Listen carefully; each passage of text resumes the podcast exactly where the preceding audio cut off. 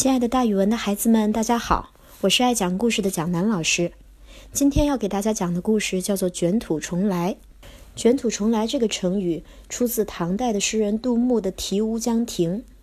卷土呢，就是说人马奔跑时尘土飞扬，多指遭到失败之后重新组织力量。楚汉相争的时候，刘邦取得了胜利，他包围了项羽。虽然楚霸王后来突围。但是只剩下了二十八个残兵败将，他逃到了乌江，靠这二十八个残兵败将是没有办法取得胜利的。汉军的数千追兵仍然在穷追不舍。这个时候，乌江亭长驾着一条小船来接应项羽，说：“江东虽然小，但是也有千里土地、数万人口，你也可以在江东称王啊！所以，请你赶紧上船渡江吧。”项羽苦笑着说：“既然老天要亡我，渡江还有什么意思呢？”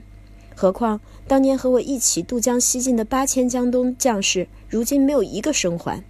即使江东父老还能拥戴我为王，我已经到了今天这样的情况，自己哪还有脸面见他们？这个西楚霸王还是特别特别的有骨气的。他说完之后，立刻拔剑自刎，也就是自杀了。杜牧后来游览这个项羽自杀的地方的时候，非常感慨，他觉得楚霸王其实是很有实力的。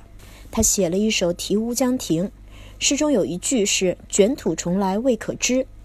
他感叹呀，如果当时项羽没有自杀，而是渡江积蓄力量，在江东先称王，再与刘邦较量，那么谁胜谁负还很难说呢。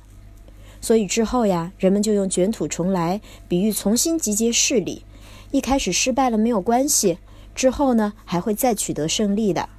蒋老师给大家举一个例子吧。